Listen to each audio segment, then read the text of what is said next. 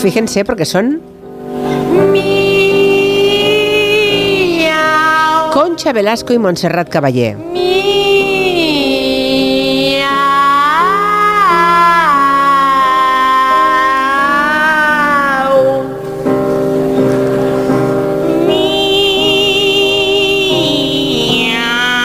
Esta es Montserrat, ¿no? Sí, yo creo que sí.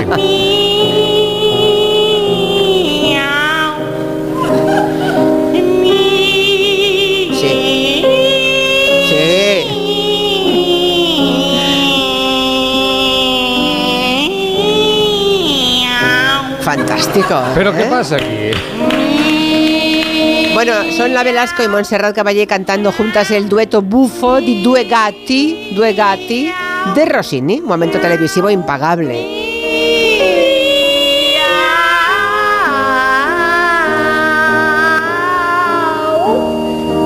Ocurrió en el espacio Viva el Espectáculo de Televisión Española en el año 90. La Velasco pedía disculpas al empezar, diciendo, por Dios, ¿cómo me atrevo yo a cantar con Montserrat Caballé? Pero bueno, lo hicieron. Ahí está. Y los cogemos porque hoy es el Día Internacional del Gato.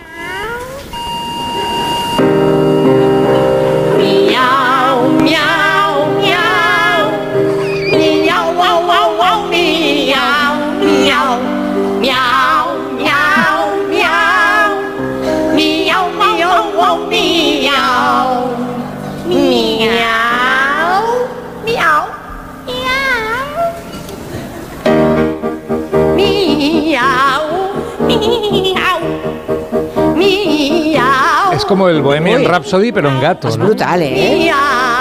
Mírala, Caballé, por Dios. Fantástico, ¿eh?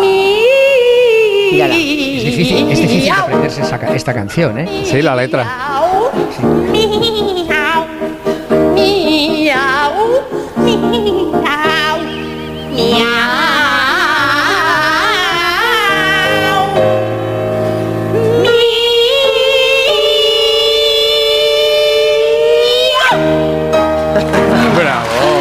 Velasco aguanta el tipo fenomenal. Sí, ¿eh? lo aguanta bien, pero cuando se mete en la caballé, claro, Sí, es claro, que, madre hacer. mía. Bueno, igual no sabes, Agustín Alcalá, que el día 20 de febrero, que es el Día Internacional del Gato, lo es en homenaje al gato de Bill Clinton. Sí, hombre. Se sí, claro, se llamaba, sí, es verdad. No te enfades, Marina. Vamos, no, no sí. sabía, no sabía. Socks, pensé que sí, hombre. más lejos. ¿Pero por qué? Claro. Vamos a ver, ¿me, me No, dejáis hablar? estamos indignados. Vamos vale, a ver. Nos va a costar, nos va a costar. El gato de Bill Clinton se llamaba Socks, que significa calcetines Sí, en inglés, como ¿vale? muchos. Bueno, entonces, Socks se murió un 20 de febrero. Hmm. Y como salía en todas partes, en, la- en el despacho de la Casa Oval, hay montones de fotografías con él, se paseaba y, y fue un gato muy célebre.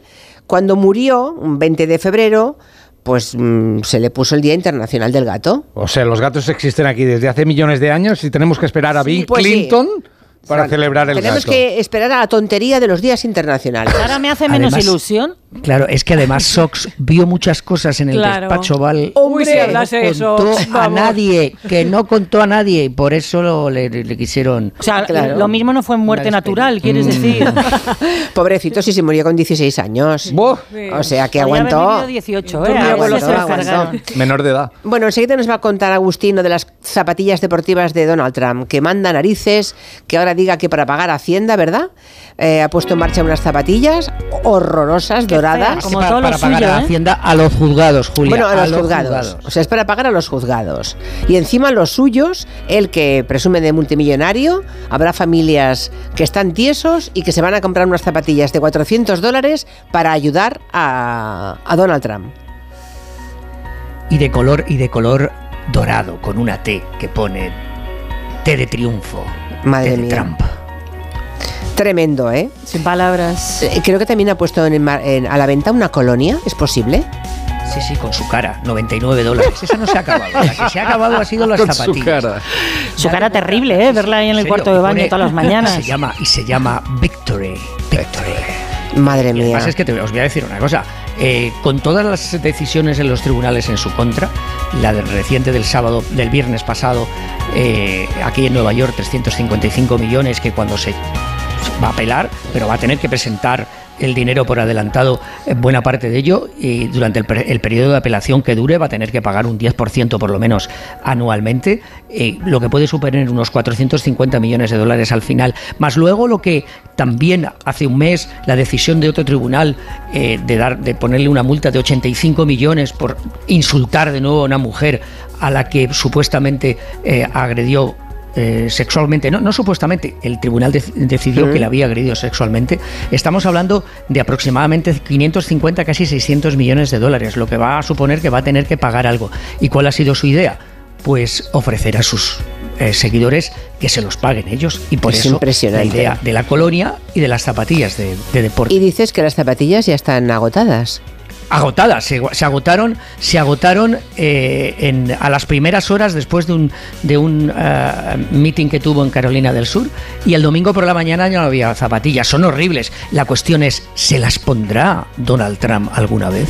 Oye, ¿y cuántos miles de pares eh, lanzó al mercado? Por saberlo, porque hay que hacer No, en, números. en principio la, la tirada no era mucha, la tirada era Bueno, pero bien, supongo que probó a ver qué pasaba, ¿no? Y ahora ya verás. Claro, imagínate que vende, que vende un millón, porque es posible que venda un millón de zapatillas. Eh, entonces se paga todas las, vamos, se va a pagar completamente eh, cualquier decisión que haya en los tribunales en su contra. Eh, con el dinero que saque a estos hombres y mujeres, que como tú dices, muchos de ellos no, no, no pueden para terminar el mes, pero que cuando es algo que les pide el, eh, el Jesucristo naranja, son fieles y se lo gastan. El fanatismo, el fanatismo es así, es tremendo. Bueno, y queremos rendir eh, homenaje al delantal, a ese uniforme de trabajo que han llevado las mujeres durante siglos y que mm, a muchos nos recuerda a nuestras madres, a nuestras abuelas, aunque ahora ya eh, los... ¿Tú tienes eh, delantal? De, de la abuela, yo me acuerdo. No, el tuyo, tuyo, tuyo. El, el mío sí. Ahora- De Faralaes es el mío, un ya, poco. bueno, es que ahora, ahora ya hay chicos... Divertidos. Ahora hay muchos chicos con delantal ya, Sí, ¿no? sí, sí. Pero son otro tipo de delantales, yo creo. Son un- uno que se ponen para comer, eh, para hacer la comida, quiero decir, pero no ese delantal que llevas de la mañana a la noche, que es como Ah, no, claro. algo eh. que no te quitas. Ese por- es la abuela de toda la vida, sí. Sí, Eso es, y yo sigo viendo muchos en Galicia, en León, en Andalucía se ven, y de vez en cuando se viraliza un texto muy chulo de Ángeles Fuentes que se llama El delantal de la abuela, que habla eh, pues de la cantidad de funciones que tenía y tiene esta prenda, ¿no? Dice para proteger la ropa de trabajo, como guante para sacar la bandeja del horno, es verdad, secar las lágrimas de los niños, limpiarle las caras sucias, para transportar los huevos y a veces los pollitos.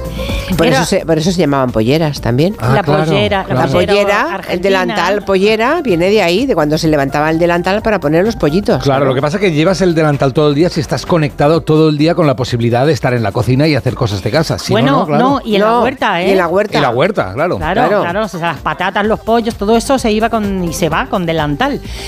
Fuelle agitado sobre la chimenea, eh, llevar patatas, la madera seca a la cocina, Mm. una cesta para las verduras. Pasará mucho tiempo, dice eh, este texto de Ángeles Fuentes, antes de que algún invento reemplace este viejo delantal. Mi madre siempre iba con delantal. Yo para estar aquí, si no me lo pongo parece que no tengo nada puesto. A la que oímos esa Rosa de Jerez de la Frontera, toda su vida con el delantal puesto. Le hicieron un homenaje en el hormiguero hace un par de años. Se fueron a grabar cómo se encontraba de repente, por sorpresa, con su propia imagen en un mural gigante, retratada por supuesto con su delantal. Su nieta, que es la periodista Claudia González, le hizo un documental y hoy le hemos llamado para hacer memoria. Pues el delantal de mi abuela significa lo que es mi abuela, que es que siempre, cada vez que se ha levantado, se ha lavado la cara con su manopla, se ha peinado, eh, se ha vestido y lo siguiente se ha colocado su delantal, que siempre es a la cinturita, y luego en el pechito los dos imperdibles. Eh, la imagen que tengo de mi abuela y de lo que es mi abuela es ese delantal, porque es que siempre lo llevaba puesto. Porque el delantal, que se ata atrás con una cuerdecita, puede llevar o no un peto. El clásico Hombre, de claro la que- abuela lleva un peto. Claro que lleva peto. Que te lo enganchas con esos imperdibles de los que hablaba Claudia, ¿no? Eh, Los de Rosa, los mm, sus eh, delantales, como casi todos, de cuadritos pequeños, con grandes bolsillos. Los bolsillos siempre están llenos de todo. Necesites lo que necesites, aquello es como el bolso de Mary Poppins. Rosa ha sido que vive todavía, ya tiene 85 años y ha sido siempre la briega, aparte de trabajar trabajar en casa pues, mm, de sol a sol, ¿no? Y lo usaba fuera y dentro. Es un símbolo del trabajo de la mujer. No sé si recordáis que en la huelga feminista del 8 de marzo de 2018 había un eslogan que decía las mujeres hoy cuelgan el delantal, Mm. porque el delantal representa ese Claro, trabajo femenino, claro. ¿no? Es primo hermano, por cierto, no sé si estaréis de acuerdo, de la bata. Que Pero no es la bata, ¿eh? Lo digo porque hay oyentes que dicen, Marina está hablando más de la bata que del delantal. No. Eh, No. Ya sabemos que son cosas diferentes. ¿eh? La bata, eh, La bata es eh, diferente. Es más, mm, más tipo vestido, lo puedes Mm. usar si quieres sin ropa debajo en verano, ¿no? Eh, Sí, Esa exacto. es la, la diferencia. El Mm. delantal va encima de la ropa, pero la función es parecida y es no mancharte tu ropa. La periodista Viviana Candía ganó el premio Julio Camba por un artículo en el que reivindicaba precisamente la bata. es talmente una un uniforme de soldado eh, civil. O sea, esas mujeres se ponen su bata y son capaces de hacer cualquier cosa. Yo he visto a mujeres en bata llevar vacas, matar pollos, eh, cocinar, eh, atender niños, cuidar enfermos. O sea, es, es, como- es una prenda preparada para sobrevivir a todo, literalmente tanto al frío, a cuidar la ropa propia, a, a permitir que tu piel transpire en verano, es, eh, es, es casi un símbolo de supervivencia. Delantal, bata, mm, una de esas dos opciones yo creo que hemos visto todos Sí. en casa, nuestros mayores. Yo no uso ni bata ni delantal, sí, un mandilito para cocinar, pero ah, bueno, nada o sea, más. no te pones delantal para cocinar. A mí no me gusta la gente que se pone a cocinar sin delantal. Mira que os digo. Mm. No. No. ¿Por qué? Yo, yo, Julia, Hombre, porque es, es una suciedad. O sea, Vale. Claro. ¿sabes qué demuestran esas personas? Que luego todas las manchas que tendrán encima no las quitan esas personas. Porque como te quites alguna vez una mancha de aceite o cualquier cosa de las que cuando estás en la cocina mm, revolviendo, eh, nunca más cocinas sin delantal. Nunca Los más. Que se ponen así con la ropa de calle, digamos, No. a cocinar, no me gusta. Lo Es- veo, O lo es veo que sucio. cocinan sándwich mixto y ya está, Ah, porque bueno, si claro. no, fuera de eso te manchas Claro. pero te puedes hacer unas lentejitas y como no te pones un delantal, es que parece la cosa. Yo, si, me, si, me- si me dejáis, yo, yo del delantal tengo un recuerdo. Yo a mi abuela nunca la vi con una ropa que no fuera de luto, o sea, de negro. Y ella llevaba un delantal negro, siempre llevaba delantal negro. Y entonces, de vez en cuando, cuando te quería quitar alguna cosa que tuvieras en la cara, alguna sociedad, lo que hacía Julia era que se, se, pasa, se subía el delantal, Claro. lo, lo lamía Sí. con, su, con su lengua y me lo pasaba por la cara. Claro, claro. En la comisura de los labios. ¿no? Esas, claro, claro, esa sensación de que me pasara el delantal por la cara, todavía me acuerdo. de Aún te la- acuerdas. Bueno, es que el delantal varía para sobre todo. todo- No puedes Sí, salir sí, así no, a la y- calle, Agustín. Y, y yo, no, no, en serio, e- era Sí, una sí. cosa que me pasaba el delantal con los labios chupados, que es que lo tengo metido. Pero hay otra cosa, eh, mis hijas fueron a un colegio, al Sagrado Corazón, al Sacred Heart aquí en Nueva York, y llevaban lo que aquí se llama el pinafor. El pinafor es al fin y al cabo un delantal de color eh, rojo y blanco, de cuadritos. Eh, yo no sé si era delantal o otra palabra, Marina, un pichi. Porque también el pichi y los niños pequeños, acordaros que las niñas llevaban pichis. Sí. Y, y yo creo que, pero las crías llevaban un delantal al colegio y eso era muy seguido. ¿Pero encima de la ropa o era encima de la su ropa, Enci- entonces- encima de la ropa encima de la ropa llevaban lo que aquí se llama el pinafor Pero hay una- el pinafor era de los colores del equipo de San Blas de ese equipo que juega en San Blas aquí Es, en curioso porque yo diría que los eh, delantales están viviendo una segunda juventud ahora. Hay muchísimas tiendas de diferente tipo, no solamente de alimentación, en las que ves a todos, a todos los dependientes o dependientas con su delantal. Seguramente porque es práctico para meter cosas, ¿no? Pero Mm. para unificar un poco criterio, Sí. eh, me fijé el otro día. eh, mm, Y en restaurantes modernitos, sitios También. gourmet y tal, Sí, un mandilito negro, pero sin la parte del peto. Ya. No, no, Lo no, veo yo- más sin peto. No, no, no. Por ejemplo, en una conocida mm, marca de cafés. eh, mm, ¡Nespresso! No. ¿Es un concurso? Eh, van todas las dependientas con un, con un delantal Ah. eh, que tiene, tiene el peto con una cinta por detrás. ¿eh? A ver, O sea es que- muy de panadería en Brooklyn. Sí, claro. Y vosotros, y vosotros acordaros cuando, cuando, cuando íbamos a comprar eh, cosas para, para coser y esas tiendas que había con botones y con hilo y todo eso, todas Sí. las señoras que había de dependientas, todas llevaban un, un delantal. Desde que- luego. Y en mi que- pueblo, en Galicia, siempre hay en las tiendas esas de toda la vida colgadas batas para vender. Es lo que tienen primero. Que hablamos de los delantales, Marina. O delantales, bata o de- Delantal. y Y barra o- delantal. vale, vale. A ver qué cuentan. La- Aquí en Asturias se llevan las dos cosas, la bata que en verano efectivamente puede no llevar nada debajo, en invierno puede llevar un jersey de punto fino o una, y una falda y el mandil que lo colocan para mm, encima para cocinar.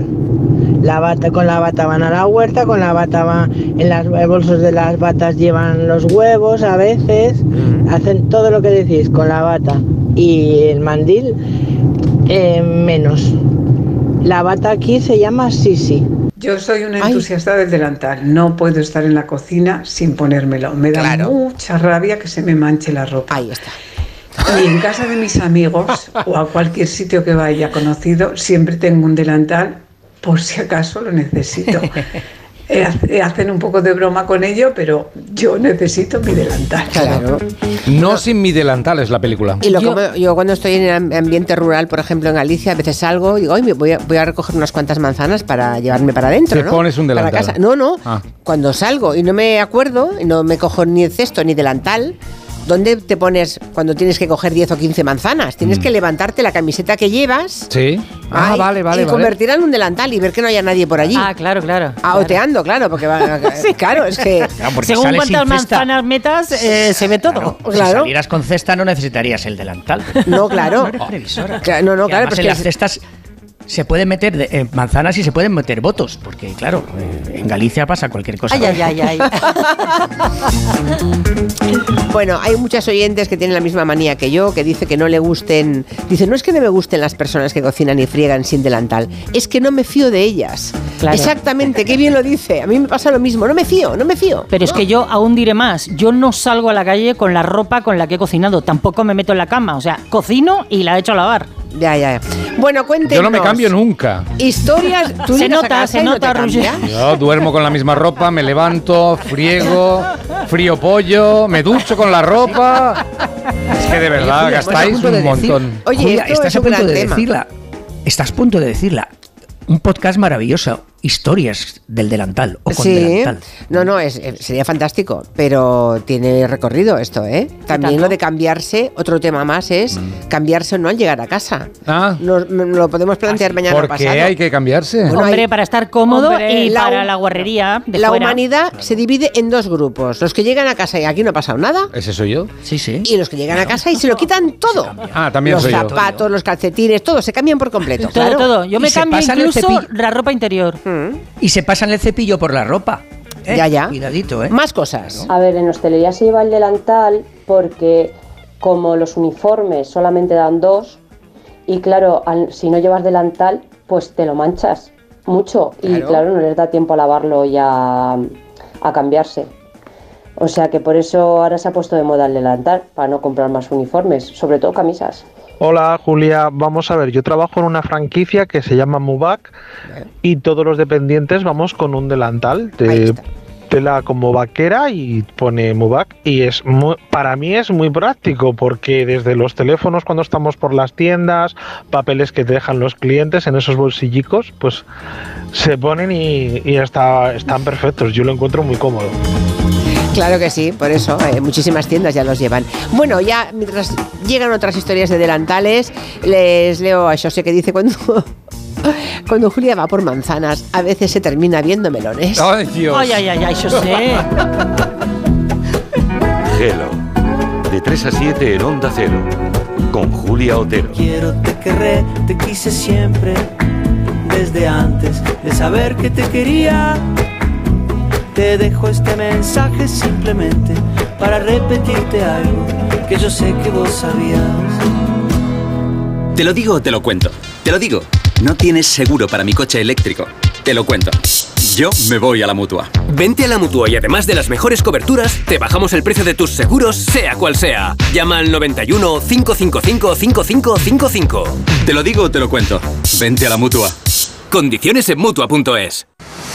¿Cansado? Revital. Tomando Revital por las mañanas recuperas tu energía, porque Revital contiene ginseng para cargarte las pilas y vitamina C para reducir el cansancio. Revital, de Pharma OTC. Cariño, vamos a cambiarnos al plan estable verde de Iberdrola, que paga siempre lo mismo por la luz, todos los días, todas las horas, durante cinco años, pase lo que pase. Interrumpimos la emisión por una noticia de última hora. Nos están invadiendo los extraterrestres. Pase lo que pase. Pase lo que pase. Y ahora, además, llévate 100 euros con el plan estable verde de Iberdrola. Contrátalo ya llamando al 924 24 24 o en iberdrola.es. Consulta condiciones en la página web. Iberdrola, por ti, por el planeta. Empresa patrocinadora del equipo paralímpico español. 29. Tus nuevas gafas graduadas de Sol Optical. Estrena gafas por solo 29 euros. Infórmate en soloptical.com.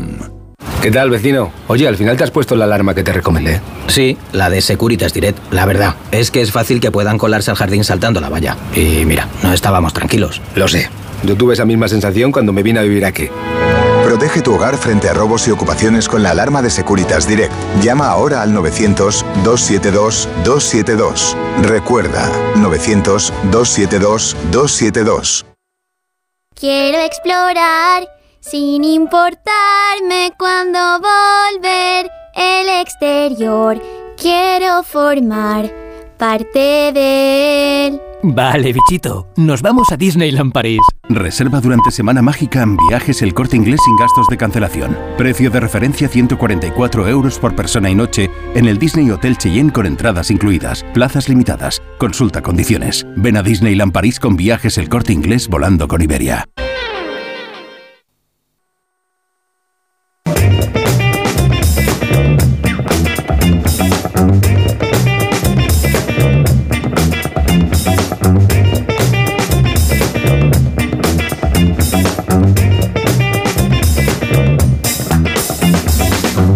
Las 3 y 33, una menos en Canarias. Aquí estamos en la mesa de redacción, los martes con Agustín Alcalá, y vamos a contarles una historia muy bonita, que es la historia de un eh, conductor de autobús, se llama Kiku, de un barrio, el barrio 118 de Barcelona. Resulta que este conductor ayer se jubilaba y estaba haciendo pues el que iba a ser su último recorrido antes ya de acabar su turno y jubilarse. Lo que no sabía Kiku es que en la última parada del último día le esperaba una sorpresa preciosa, la verdad.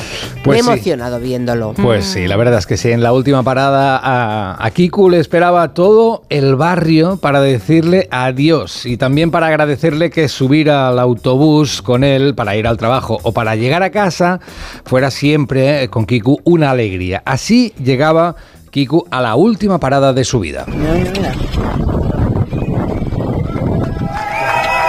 Tira, tira. Va, Kiko, tira. ¡Qué cabrón! Mira, tío, espectacular. Tío. ¡Qué cabrón! Pobre. Mira, mira, ha baixat tot el barri a despedir el Kiko. Ha bajado todo el barrio. Uah, Gemma. El Kiko plora, yo casi que también. Él llora y yo creo que también lloraré. Hoy hemos Bueno, hablado... Es que se da un hartón de llorar, pero Sí, y a, sí, mí- a mí que casi me emocionó verlo. Sí, y ah, el que habla es un compañero, el compañero que le hace el relevo en la última parada. Hoy hemos hablado con Kiku y estaba sobrepasado con esta sorpresa. Estaba muy feliz. No se esperaba para nada recibir tanto cariño en la última parada, aunque algo sospechaba. A mí me extrañó que viniera filmando la última vuelta, porque era el que me, el que me relevaba por la tarde. Y yo, "Oh, que voy a, vengo a acompañarte para que eh, así tengas recuerdo. Y yo pensaba entre mí, digo, pero si llevo aquí 10 años para que para que tenga un recuerdo de la, de, la, de la bajada, que ya me conozco todo esto y ya tengo las fotitos que me interesaban a mí. Y me iba hablando y me iba filmando. Y bueno, estamos llegando ya en la recta de... Entonces a lo lejos vemos que yo veo que hay muchísima gente en la parada, pero un domingo a las dos y cuarto de la tarde, tanta gente, me extrañó que había tanta gente aquí, ¿no? Pero bueno, aquello que vas llegando, vas llegando, vas llegando y bueno, eh, hay un semáforo, se pone rojo, ah, salgo y en- encaro el autobús hacia esta parada. Y es que cada vez que lo pienso me, me emociono muchísimo. Y estaba todo el barrio, todo, todo el barrio esperándome. Con los críos, las yayas, con confetis, con regalos y, y bah, dice polvo.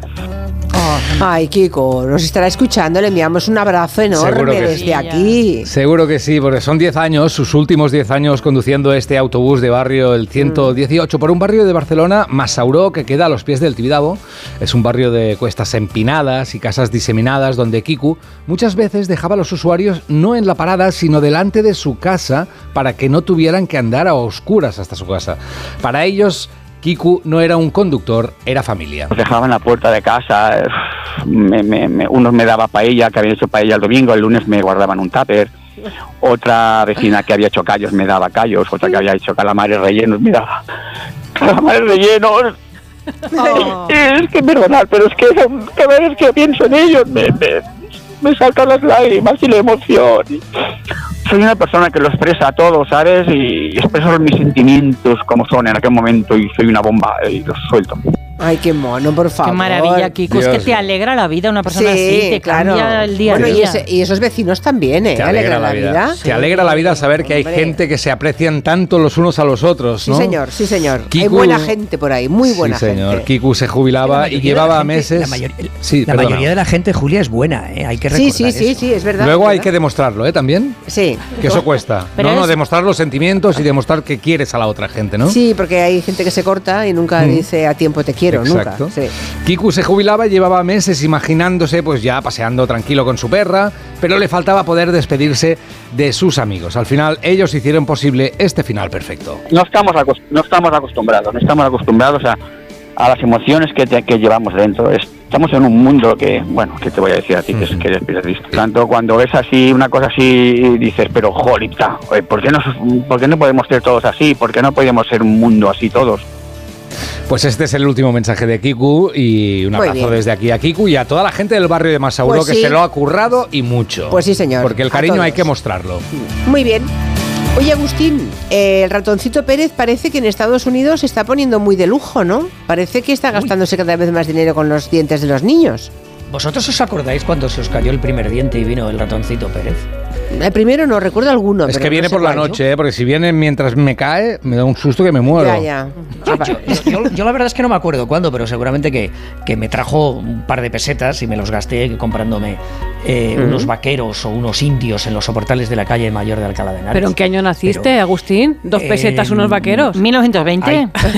indios, indios, indios vaqueros, indios vaqueros, indios y vaqueros para mi fuerte, que ya sabes, eh, tú, Ah, claro, vale. es que para los chicos eso era, eso era un, un- un lujo. Pero allí en Estados de- Unidos no es el hada de los dientes.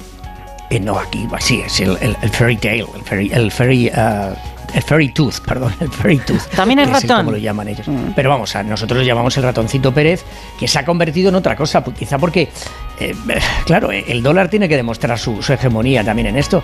Y hay muchos pequeñajos que cuando pierden su primer diente reciben mucho más. Mucho más que esas 10 pesetas que seguramente me dieron a mí, porque mm, por arte de magia resulta que el ratoncito Pérez aquí llega con una fortuna.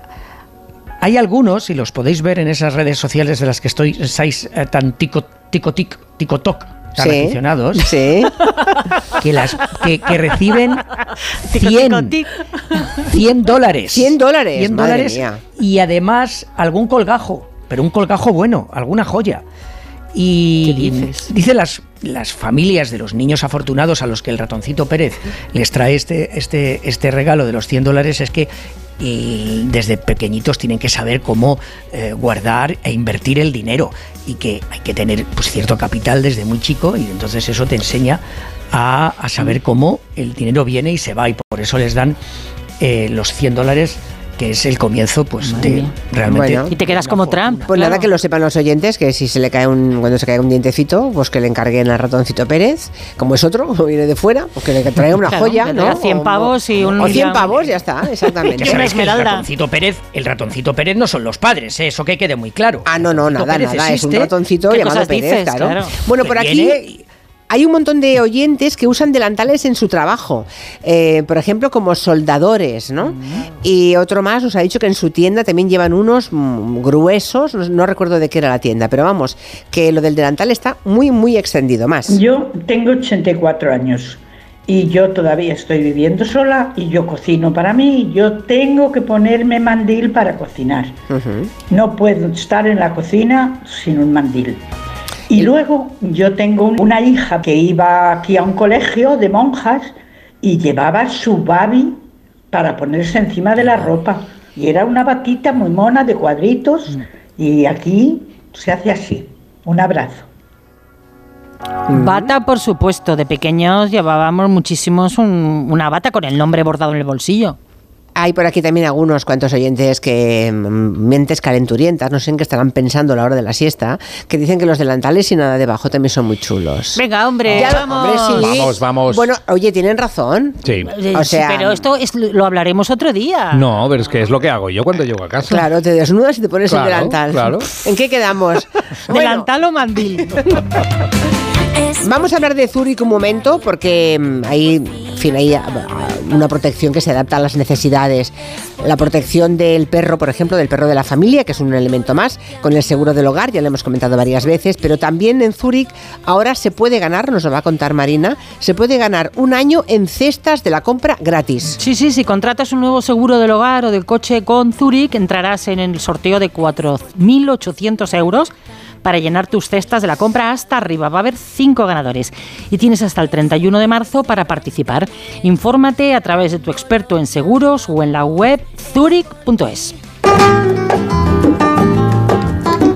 La ciudad de New York, allá donde está Agustín Alcalá, va a rendir homenaje esta semana a Paco de Lucía con un festival que arranca precisamente hoy con una gran gala en el Carnegie Hall. Sí, es el Paco de Lucía Legacy Festival. El domingo 25 se van a cumplir 10 años de la muerte de Paco de Lucía y por ese motivo se está liando muy parda en Nueva York en este momento porque esta noche se celebra esta gala en el Carnegie Hall de Manhattan con un elenco de músicos excepcional que va a recrear buena parte del repertorio de Paco de Lucía. En total este festival reunirá a 33 artistas, lo mejor y lo más granado del flamenco y también de otros estilos, que si Paco tenía algo era mente abierta y ganas de experimentar, ¿no? Algunos de esos nombres son José Mi Carmona, Pepe Habichuela, Carmen Linares, José Merced, Rubén Blades, Silvia Pérez Cruz, Chano Domínguez, Jorge Pardo, Antonio Serrano, Diego Cigala y muchos más.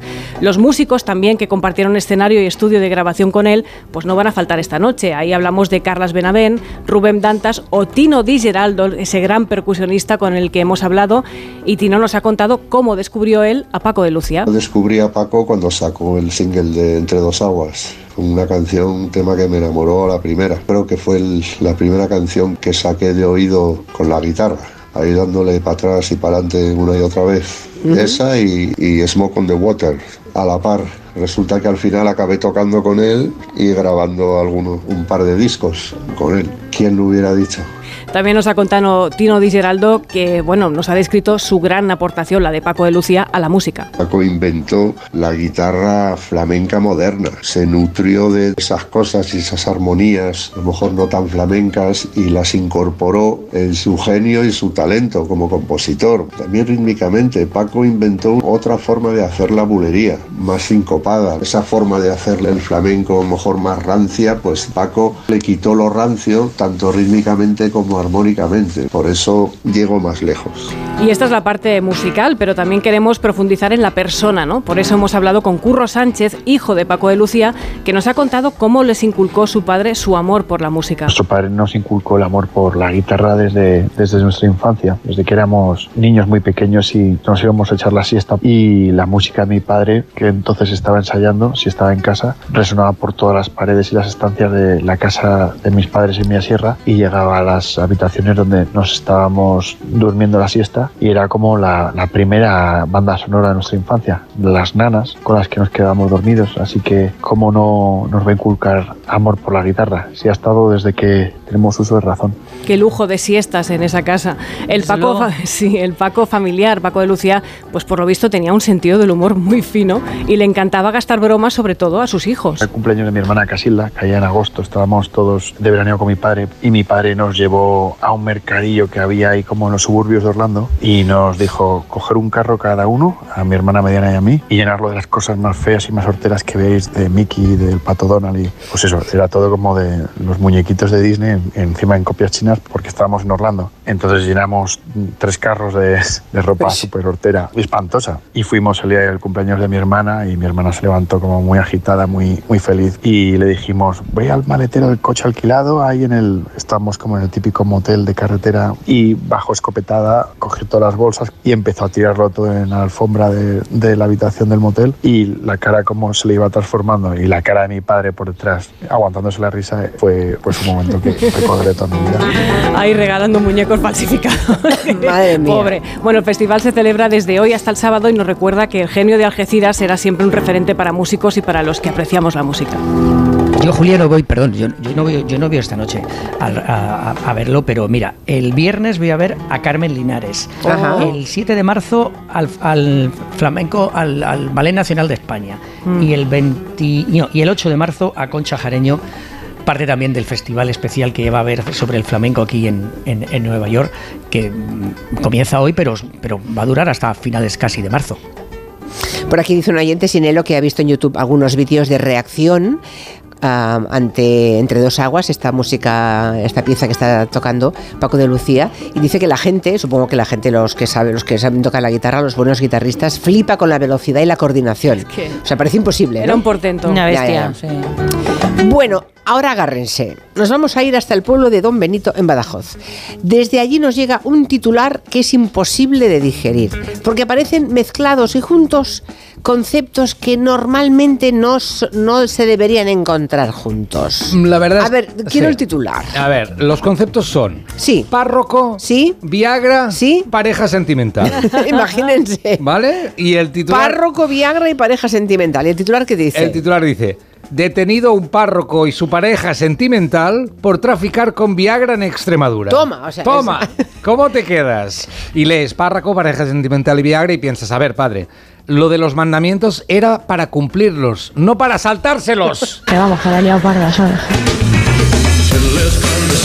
A ver, cuéntanos, A por ver, favor. Es que te vienen preguntas a la cabeza. ¿Sabían los vecinos de Don Benito que el, parra, el párroco vivía con una pareja sentimental?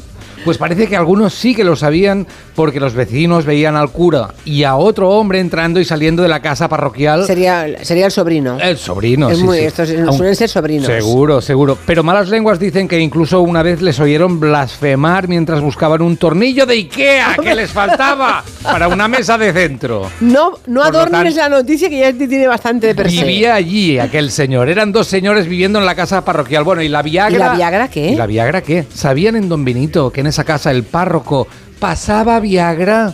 Pues los vecinos igual no, pero la Guardia Civil investigó porque le parecía un poco extraño que la casa del cura tuviera más cola que el corte inglés en rebajas.